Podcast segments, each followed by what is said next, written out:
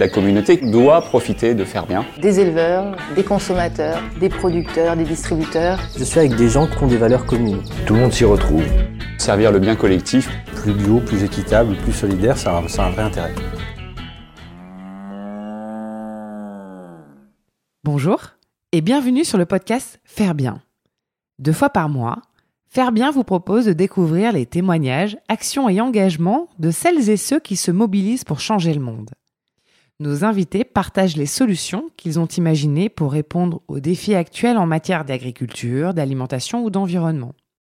Écoutez, réagissez et partagez, et surtout, n'hésitez pas à vous faire connaître si vous êtes vous-même acteur du changement. Toutes vos histoires sont inspirantes. Aujourd'hui, nous allons aborder la question de l'alimentation. Production agricole, consommation, gaspillage, vision d'avenir. Au cours de cette émission, nous allons tenter d'en décrypter les principales dimensions. À nos côtés, pour nous accompagner dans ce voyage au cœur de la chaîne alimentaire, Bruno Parmentier. Bonjour Bruno. Bonjour. Alors avant d'entamer notre périple au pays de la nourriture, permettez-moi de vous présenter brièvement à nos auditeurs. Vous êtes ingénieur et économiste de formation, consultant spécialisé sur les questions agricoles et alimentaires. Vous êtes d'ailleurs l'auteur de quatre ouvrages sur le sujet. Et quand vous n'êtes pas requis par vos activités de conférencier, vous participez à la vie de pas moins de six associations, fondations et ONG. Autant dire que vous ennuyez pas. Vrai ou faux? Non, mais moi j'ai très peur de m'ennuyer, donc je me débrouille pour que ça n'arrive pas. Alors, commençons directement dans le vif du sujet, mais avant cela, Pouvez-vous nous expliquer comment un élève diplômé de l'école d'ingénieurs des mines dans les années 60 se retrouve à défendre le principe d'une agriculture écologiquement intensive ben, Il faut dire que moi, euh, j'ai eu deux naissances. Je suis né en 1948 et j'ai une deuxième naissance en mai 68. J'avais 20 ans. J'ai trouvé ça extraordinaire. Le monde a changé. Et pour moi, plus rien n'a été pareil. Alors j'étais bon en maths, etc. Donc euh, maths sup, maths spé. Euh, euh, bon, j'étais un peu antimilitariste, donc j'ai pas voulu présenter Polytechnique, donc j'ai fait le mieux que j'ai pu, l'école des mines de Paris. Et puis j'avais plus tellement envie d'être juste euh, ingénieur dans une grosse boîte, et je m'intéressais déjà un peu en, en, environnement. Donc je suis parti en Amérique latine, puis ensuite euh, j'ai passé quatre ans, puis ensuite bon j'étais sauveteur d'entreprise en difficulté, on va dire, cœur à gauche, voilà. Et donc, euh, bah, ce que j'ai fait, j'ai atterri notamment dans la presse et dans l'édition. Et puis sur la fin de ma vie, la fin de ma vie professionnelle, j'ai dit, ben, je veux, je veux aller vers les choses importantes. Et les choses importantes au XXIe siècle, c'est la révolution du vivant. Donc, je me suis dit, ben, je voudrais terminer là-dedans. Alors, mon premier, ma première idée était de diriger une fac de médecine. Mais bon, les médecins, bah, c'est compliqué d'arriver quand on n'y est pas, etc. J'ai dit, bah, pourquoi pas école d'agriculture? Et puis finalement, euh, j'y connaissais rien, mais au baratin, ils m'ont fait confiance. Je me suis passionné pour la chose. Et maintenant, les naïfs croient que je suis compétent en agriculture, alimentation. Mais pas n'importe laquelle. Je veux regarder, c'est quoi le futur de l'agriculture et de l'alimentation? C'est pas seulement le passé. Donc ça m'intéresse beaucoup et voilà, je me suis passionné pour ce sujet. Plus de 800 millions de personnes souffrant de la faim dans le monde, environ 1 milliard dont le régime alimentaire est, est carencé, pardon, et à l'inverse 1,6 milliard de personnes qui mangent trop. L'humanité ne souffrirait-elle pas de quelques déséquilibres alimentaires, monsieur Bruno Parmentier? Bah Évidemment, comme vous le dites. Alors, mais déjà, il faut regarder les tendances longues. D'abord, le chiffre de 800 millions de gens qui ont faim. Ça, c'est des gens qui ne mangent pas assez de calories. Des gens qui ont mal au ventre le soir parce qu'ils n'ont pas assez mangé. Dans l'obsession est de se dire comment je vais manger demain. Ce chiffre-là est incroyablement stable. Il est stable depuis 1900. On pourrait même euh, monter avant. En 1900, on est 1,8 milliard sur la planète. Il y a à peu près moitié-moitié. Moitié gens qui ont faim, moitié qui mangent. Et aujourd'hui, en 2019, on est 7 milliards 7 sur la planète. Il y en a 6 milliards 8 qui mangent et il y en a 800 millions qui ont faim, exactement le même chiffre. C'est comme si il y avait une espèce de constante, quel que soit le nombre d'habitants sur la planète, il y a toujours 800 millions de gens qui ont faim. Alors, c'est plus les mêmes qu'avant, ils avaient plus au même endroit, mais il faut se rendre compte que ce sont d'abord des agriculteurs. La faim, c'est un phénomène silencieux des villages isolés du tiers-monde. Et deuxièmement, Avant, ben où est-ce qu'ils habitaient? Ben Ils habitaient dans l'histoire du monde, dans les pays où il y avait beaucoup de gens et peu de terre. Ben, c'était quoi ces pays-là? La Chine, l'Inde, l'Europe. Ben, on avait fait en Chine, on avait fait en Inde, on avait fait en Europe. Hein. Bon, ben maintenant, il y a plein d'autres endroits où il y a beaucoup de gens et peu de terre. Mais c'est intéressant de voir qu'il y a des endroits qui ont vaincu la faim, notamment l'Europe de l'Ouest.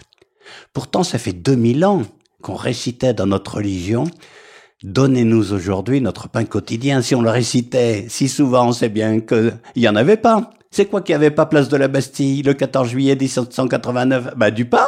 Hein bon, alors maintenant on mange en Europe de l'Ouest. Et ce qui est extraordinaire pour ma génération, on mange en Chine.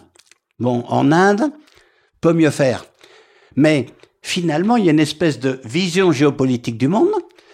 La plupart des régions du monde se sortent de la faim, la vraie faim, celle qui tue, et on rassemble les 800 millions de gens qui ont faim dans deux et seulement deux zones géopolitiques du monde, la péninsule indo-pakistanaise, Bangladesh et, l'Afrique noire.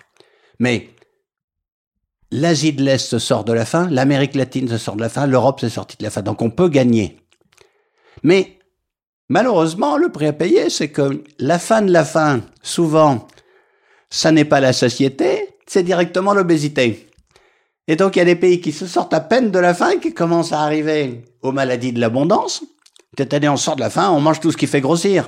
Quand on a eu faim pendant des siècles, on mange ben la graisse bien graisse, euh, bien graisseuse, le sucre bien bien sucré, les barres chocolatées, le Coca-Cola, etc.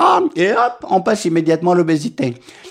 Et donc, il y a un milliard de gens qui, comme vous l'avez dit, qui sont carencés, c'est-à-dire ils mangent, mais ils mangent tous les jours la même chose, par exemple que du riz ou que du manioc, donc leur euh, santé est gravement détériorée. Et puis il y a un million six cent mille personnes, comme moi, je dois le dire, c'est le son, on peut pas voir l'image, mais qui mangent trop, dont 6 à 700 millions que ça rend carrément malade. On avait les maladies de la faim, et maintenant on découvre les maladies de l'abondance l'obésité, le cancer, l'artériosclérose, le diabète, etc. Donc, le monde est très très mal fait en ce qui concerne la nourriture. Avec un grand paradoxe quand même à cette situation, c'est qu'une partie substantielle de l'humanité souffre de la faim, alors que près d'un tiers de la production alimentaire mondiale part chaque année à la poubelle. Comment expliquer une telle incohérence? Alors, c'est vrai que hum, ça fait un choc de découvrir qu'on se décarcasse pour se faire à manger, quand même des milliards de gens qui travaillent pour faire ça, et on jette carrément le tiers de la récolte mondiale. Alors, le gâchis, ça dépend d'où on habite. Quand on habite dans le sud, enfin les pays du sud du monde, c'est le gâchis à la production. On ne sait pas stocker.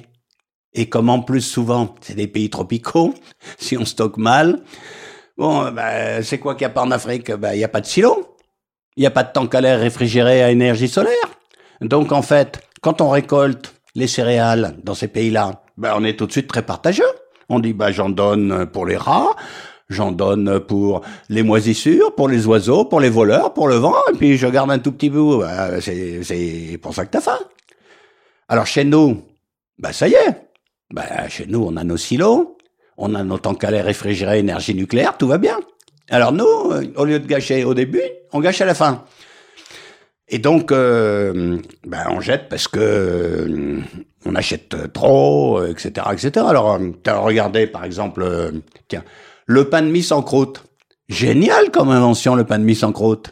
Enfin, tous ceux qui s'y connaissent un peu peuvent quand même dire, le pain de mie sans croûte, ça n'existe pas à l'état natif.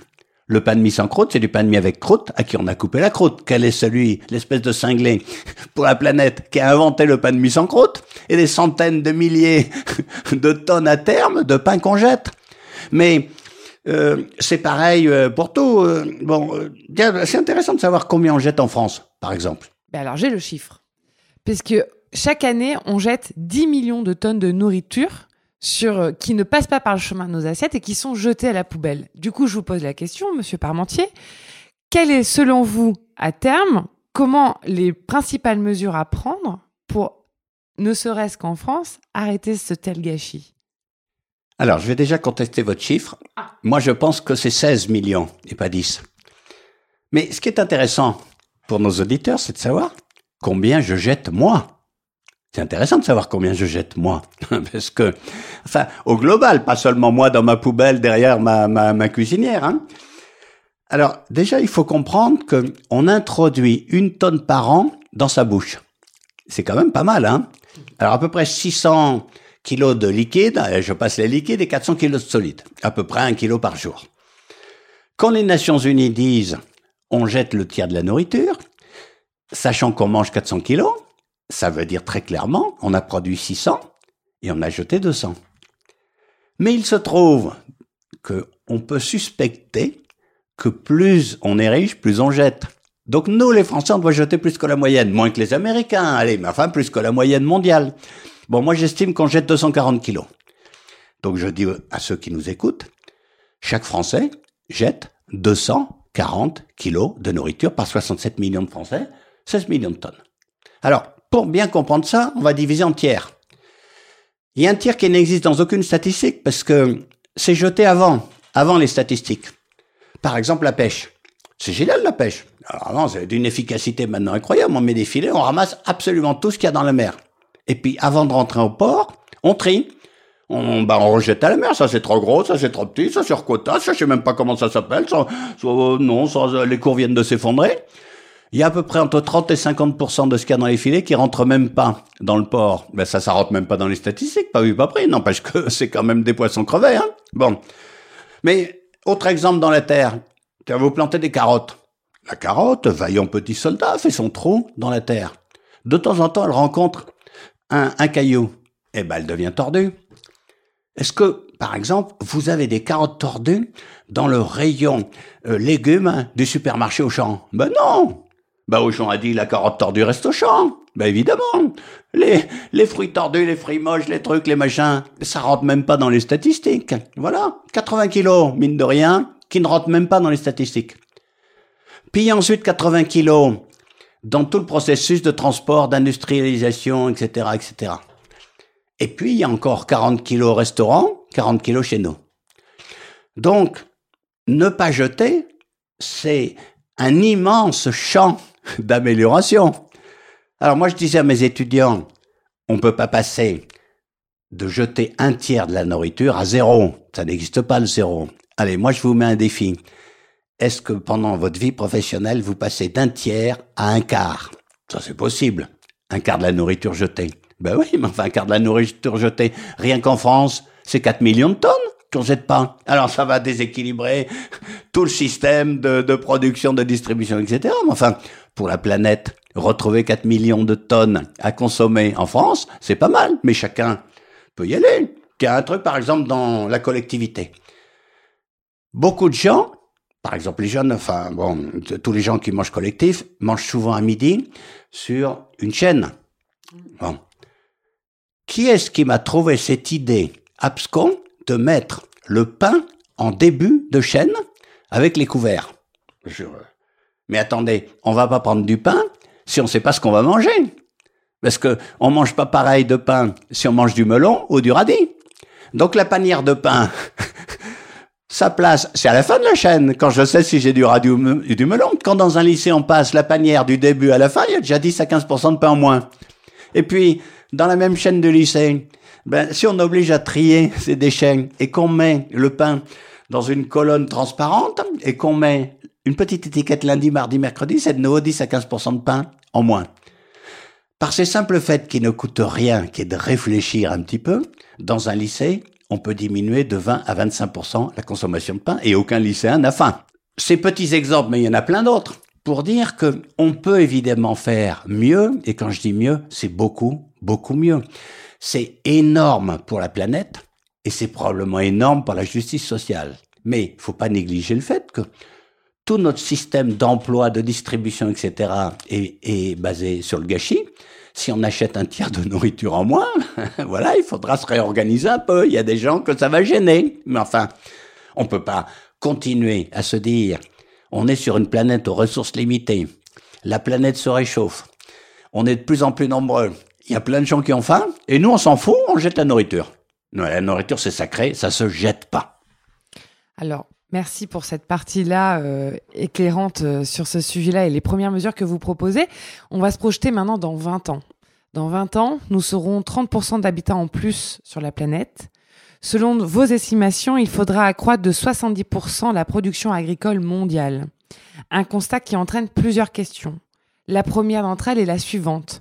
Quels sont les obstacles que l'on va devoir surmonter pour y parvenir?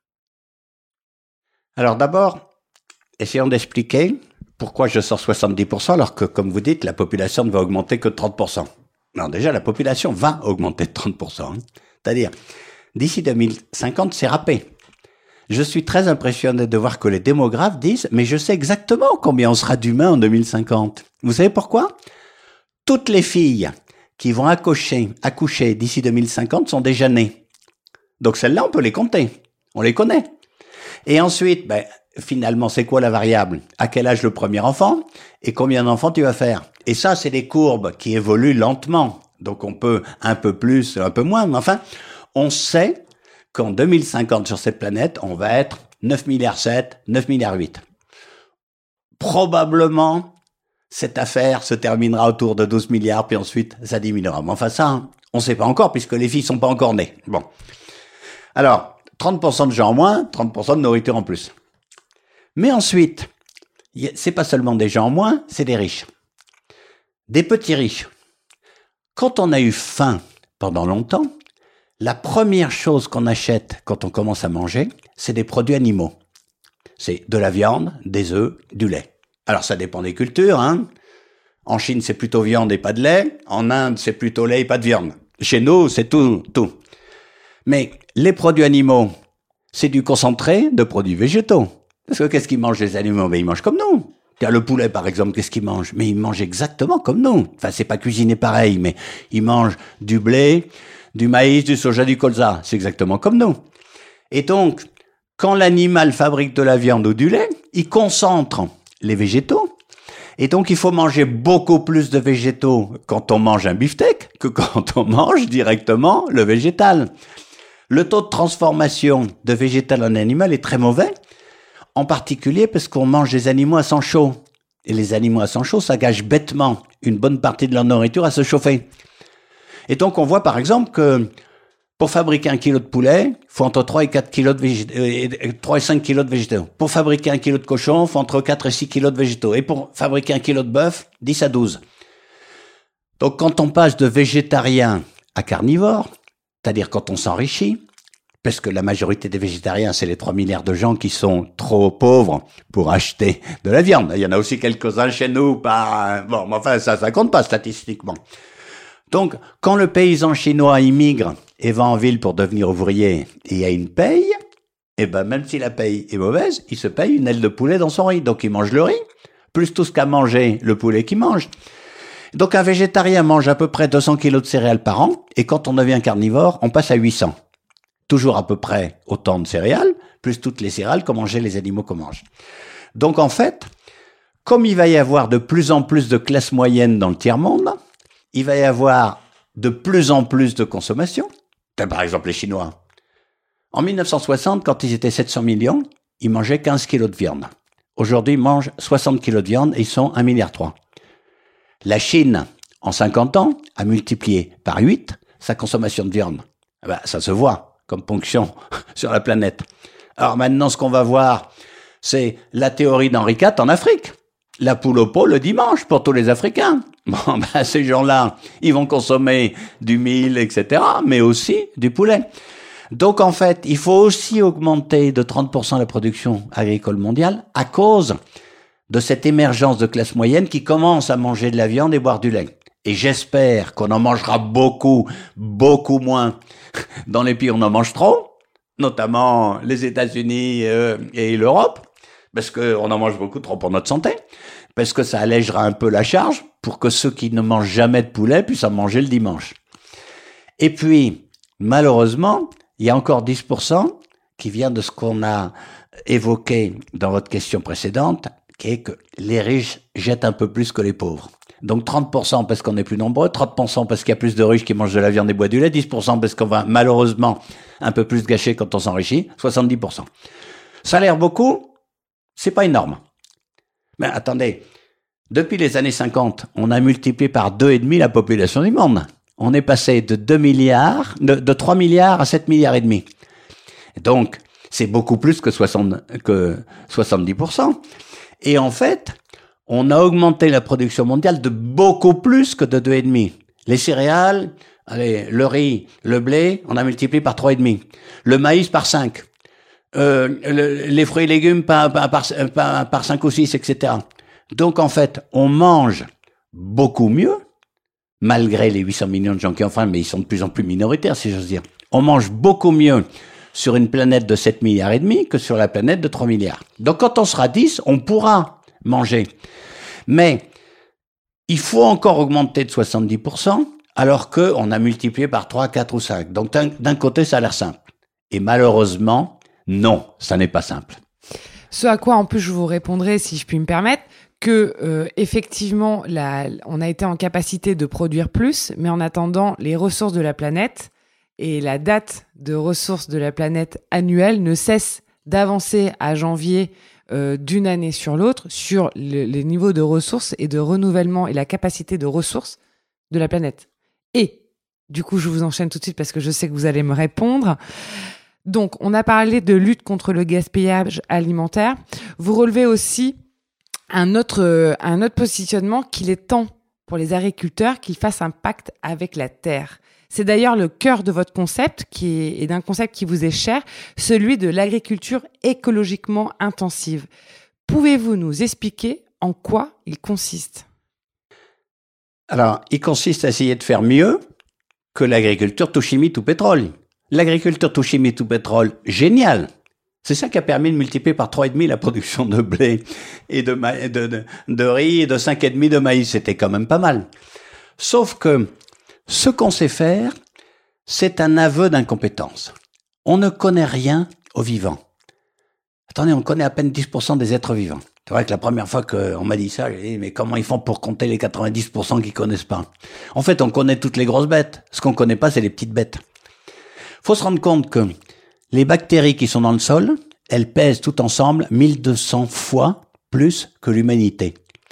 Les champignons qui sont dans le sol, ils pèsent 400 fois plus que l'humanité. Alors, on les connaît absolument pas, c'est tout petit. Enfin, si j'ose dire, des bébêtes dans la population pèsent aussi lourd, elles doivent bien servir à quelque chose. En fait, on ne connaît absolument rien de ce qu'il y a dans la Terre. Sous un mètre carré de sol, il y a 230 millions d'êtres vivants qu'on estime. Ben, on n'en connaît aucun. Donc, comme on connaissait rien, l'agriculture des années 50-60, c'est de dire, ben, il y a sûrement plein de trucs qui vont nous embêter. On va labourer pour recommencer à zéro, puis on va mettre des poudres blanches, violettes, etc., pour pas qu'ils nous embêtent. Bon, mais c'est extrêmement primitif. Et ça, ça consistait à dire, je produis plus avec plus. J'utilise de plus en plus de ressources non renouvelables de la planète pour me faire à manger. Et souvent, c'est pas forcément mieux. Donc finalement, avec le recul, d'un côté, bravo les agriculteurs, mais enfin, ils ont fait tout le facile. Ils ont fait plus et moins bien avec plus. Bon. Maintenant, faut continuer à faire plus. Et faut continuer à faire mieux. Maintenant, il faut faire plus et mieux avec moins. C'est bien plus excitant, mais aussi bien plus difficile que de faire plus et moins bien avec plus. Et donc, on va y arriver parce que c'est seulement maintenant qu'on va faire connaissance avec la nature. Parce que grâce au développement considérable de l'informatique, des capteurs, du, etc., etc., ça y est, on va faire connaissance avec l'infiniment petit. Et au lieu d'une agriculture de méfiance, en disant oh là là, il y a plein de bêtes, je sais pas à quoi elles servent, je vais les détruire, allez, je mets des pesticides, des herbicides, des insecticides, des fongicides, etc. Comme ça, ils m'embêteront pas, puis je laboure comme un malade. Bon, on va dire, mais comment tu t'appelles, ma petite bactérie À quoi tu sers? Je peux pas t'aider à, à faire ton boulot. Et donc, nous allons voir maintenant l'alliance du monde du carbone et du monde du silicium, la puissance de calcul de l'informatique, etc., adaptée à la richesse de la vie.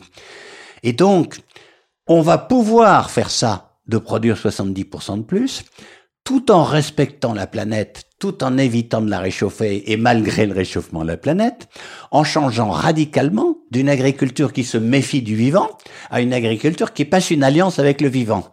Alors, par exemple, il y a l'idée de dire, ben, il faut cultiver nos champs 365 jours par an, faut arrêter de labourer.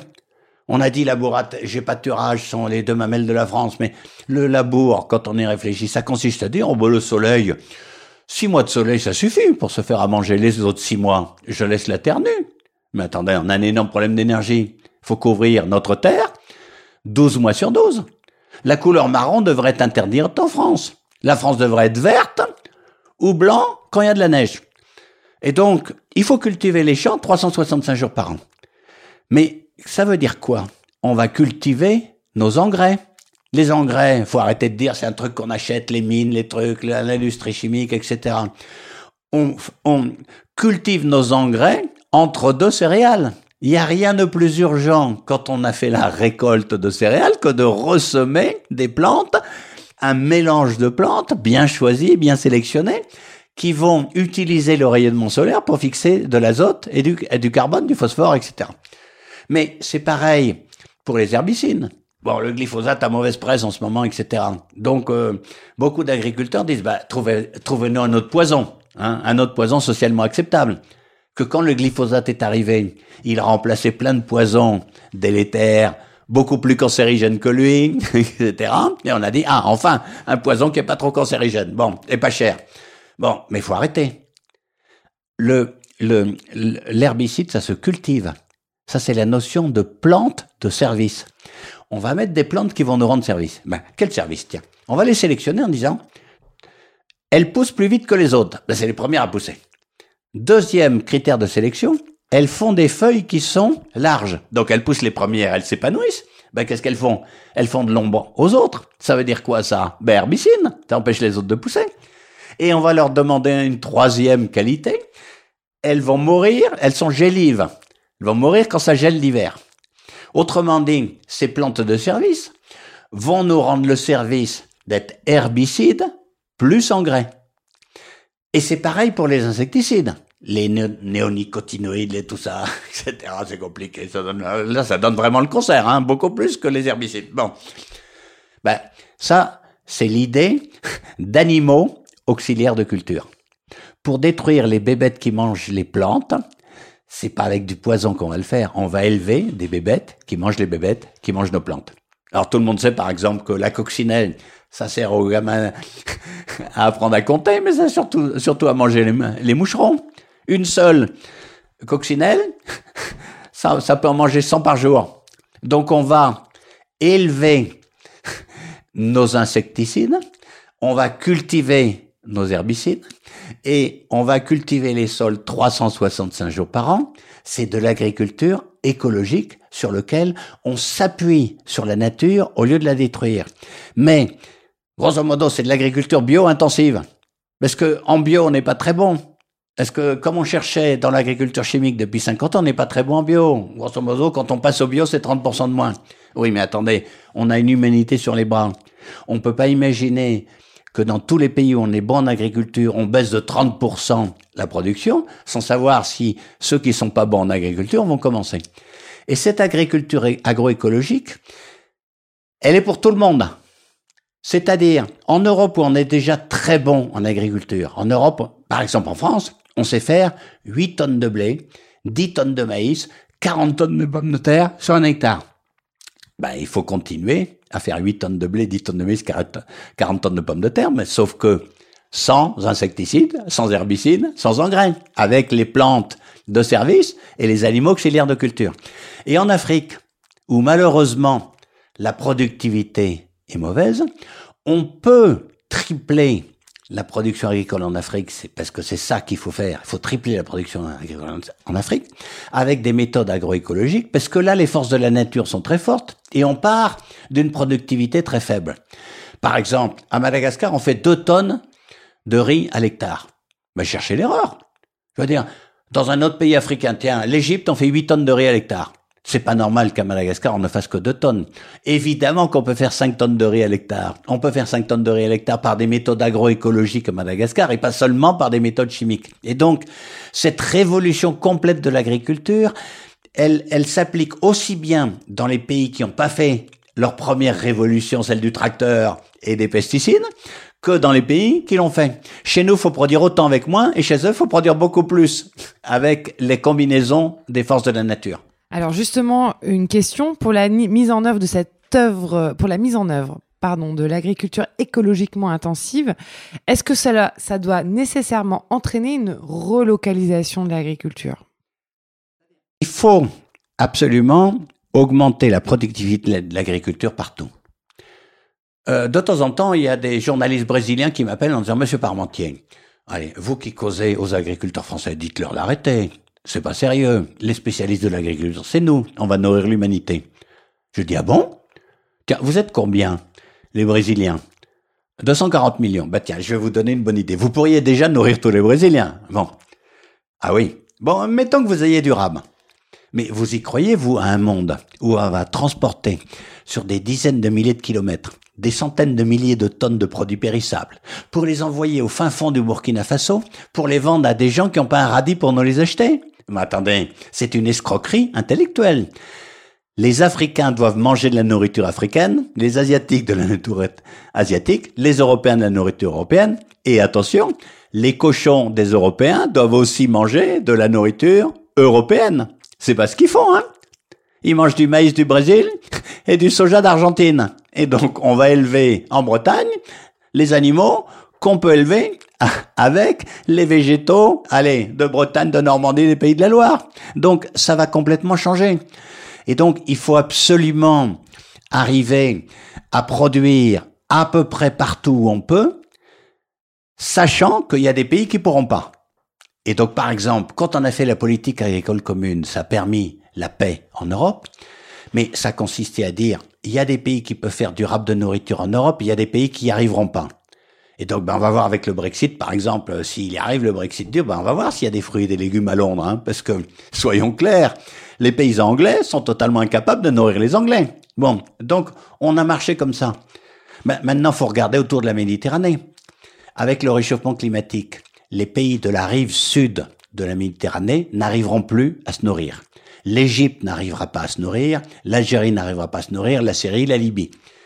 Si on veut vivre en paix autour de la Méditerranée, il me paraît pas illégitime que les pays de la rive nord de la Méditerranée fassent un peu de rab pour que les pays de la rive sud, je dis pas le monde, je dis les pays de la rive sud, et qu'on vive à peu près en paix autour de notre mer, mer intérieure. Alors évidemment, c'est pas du cochon qu'il faut faire puisqu'ils sont arabes, c'est du blé, voilà, des choses comme ça, ou du poulet. Donc, oui, on peut produire un peu plus dans les pays où on peut faire du rab, parce qu'il y a des pays qui définitivement n'arriveront plus à se nourrir. Par exemple, le Japon n'arrive pas à se nourrir, donc il importe de la nourriture. Je suis pas inquiet pour lui. Mais ça m'intéresse que les Égyptiens mangent à leur faim et les Algériens mangent à leur faim, parce que sinon, on vivra pas en paix en Europe, comme on commence à le sentir avec les migrations autour de la Méditerranée. Et une dernière question que j'ai à vous poser, ce, cette agriculture écologiquement intensive, est-ce que vous pensez réellement qu'elle sera suffisamment productive? Oui. Il faut se rendre compte que les deux systèmes de production de végétaux les plus efficaces au monde, ils n'ont jamais vu la main de l'homme. Ils n'ont jamais vu une charrue, ils n'ont jamais, jamais vu d'engrais. La forêt vierge et la prairie naturelle. Et en fait, comment ils se débrouillent? C'est des centaines de plantes et d'animaux qui s'entraident entre eux et qui produisent un maximum. Et donc, il n'y a pas de limite absolue pour le moment. Avec l'agriculture chimique, on ne sait pas faire plus de 8 tonnes de blé à l'hectare, mais je suis évidemment tranquille qu'avec des mélanges de plantes et beaucoup d'intelligence, on va produire. Regardez par exemple en France, on gère le champ au champ. Bon. Alors, il y a 40 ans, le champ c'était un demi-hectare. Maintenant, c'est 20 hectares. Et on continue à dire, ah ben tiens, le champ a soif, il faut arroser. Enfin, arroser 20 hectares, c'est absurde. Mais c'est pareil pour l'engrais. On va mettre, on va mettre du phosphore. Mais ça dépend où. C'est seulement maintenant qu'on va dire, ben, on va gérer le champ au mètre carré. Donc je mets de l'eau là, je mets du phosphore là, etc. Donc ça veut dire qu'avec beaucoup moins d'apport, je peux avoir beaucoup plus parce que j'aurai des vraies informations. Et vu comme ça, on se dit, l'agriculture, c'était un truc complètement primitif. On est à l'an 1 de l'agriculture parce que les connaissances arrivent à peine. Mais c'est pareil dans l'élevage. Qu'est-ce que c'est que ça de traire Rosette là? Et de dire oh bah t'as pas l'air en forme Rosette. Qu'est-ce que t'as aujourd'hui? Bah maintenant Rosette on on lui fait avaler un émetteur qui va émettre sur téléphone portable qui va dire, tiens, Rosette s'est réveillée à 6h38. Elle a fait son petit footing, 185 pas. Ah, elle a un peu de fièvre. Oh, elle est chaude, chaude, chaude. Je n'ai pas de conseils à te donner, mais enfin, l'insémination artificielle à 15h35, ce serait pas mal. Ou alors, le téléphone sonne à 2h du matin en disant, Rosette est en train d'accoucher, ça se passe mal, tu devrais intervenir. Et tout d'un coup, on se dit, mais les éleveurs ne connaissaient rien aux animaux. Alors, ils avaient, ils sentaient que Rosette n'était pas en forme. Mais un élevage, maintenant, ça va se gérer comme tout sur le téléphone portable. Donc on est à l'an 1 de l'élevage comme on est à l'an 1 de l'agriculture. Nous étions totalement ignorants et on frimait. Et c'est seulement maintenant qu'on va faire vraiment connaissance avec le vivant et qu'on va pouvoir combiner les forces de la nature. Et je suis tranquille que, évidemment, on va tâtonner, mais évidemment, on va y arriver. Merci, Bruno Parmentier. Merci. Si les questions sur l'alimentation suscitent votre curiosité, nous vous conseillons d'aller voir le site www.fairebien.com et de vous abonner au podcast Faire Bien et à la page Facebook. Vous y trouverez toutes les informations pour comprendre comment participer, à votre échelle, au changement.